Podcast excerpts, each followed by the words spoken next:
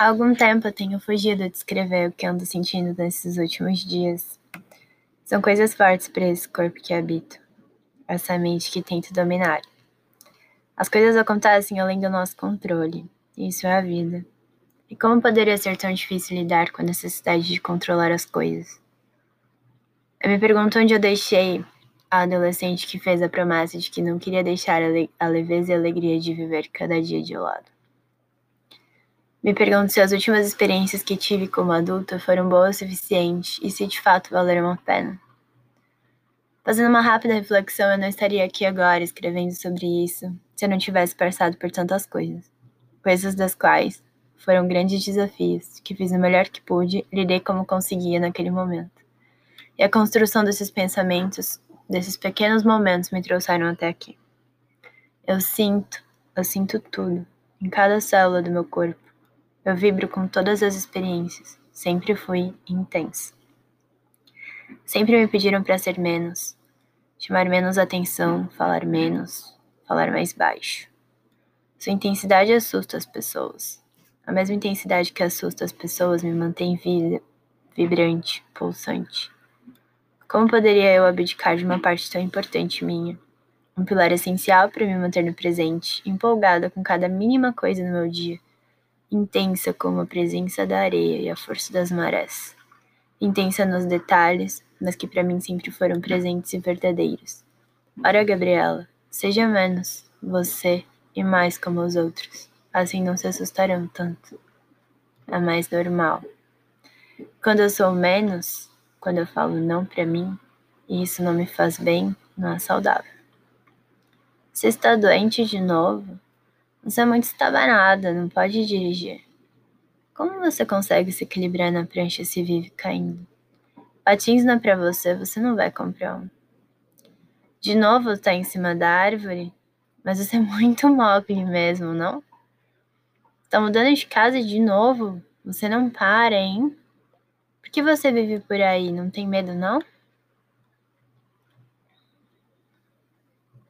E o noivo? Você não para quieta, assim não vai conseguir encontrar alguém. É difícil entender a forma como você pensa. Você sempre está em movimento, fazendo muitas coisas. Por que você não para um pouco? Tá trabalhando ainda? Por que você se empolga tanto com as coisas? Precisa se empolgar menos.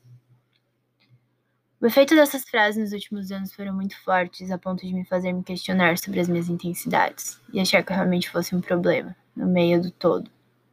Sinceramente, essa é a minha melhor parte. O que os outros julgam de sombra, talvez, ou uma parte que precisa ser controlada, vejo como meu maior presente.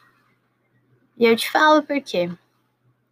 O incômodo e a vontade de fazer coisas novas sempre me permitiu conhecer boa parte das pessoas que estão na minha vida hoje.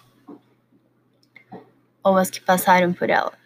Pessoas importantes em cada detalhe Pessoas que cruzaram meu caminho e trouxeram uma parte minha de volta. Pessoas que me fizeram relembrar os pequenos detalhes maravilhosos que eu sempre acreditei. Seja um olhar, seja uma chuva no meio da cidade, seja um arco-íris no meio do mar. Experiências. Eu passei os últimos anos me controlando, tentando ser menos, para entender como as pessoas pensavam e porque eu nunca me encaixei em nenhum lugar. Sinceramente, eu não quero deixar esse espaço ser tomado de novo. O que é estranho para você é o que me mantém viva, pulsante. Aliás, o que talvez seja estranho para você. É o que me mantém em um estado de felicidade, que me dá força para trazer um pouco de esperança para algumas das pessoas que cruzam meu caminho. E isso nunca foi vergonha alguma. Se você se deparar com uma pessoa intensa, não peça para ser menos, peça para ela ser apenas ela mesma. Não a julgue pelas intensidades na fala. Se você se deparar com uma pessoa intensa, talvez seja a chama que você tanto buscava. Em festas, em droga, em álcool, seja lá qual for a forma como você busca isso. Essa vontade de viver pulsante dentro do corpo dessas pessoas que as fazem mudar tudo. Muda o cabelo, muda o estilo, muda de casa, muda de amigos, mas não muda a essência, as raízes. São experiências. Aquariana que sou, com ascendente em touro, lua em leão, Seguimos nos diálogos internos todos os dias com as personalidades que me habitam. Eu te honro e te vejo e te agradeço por estar aqui. Saiba que você também impactou minha vida de alguma forma e em algum momento me trouxe para mais perto de mim.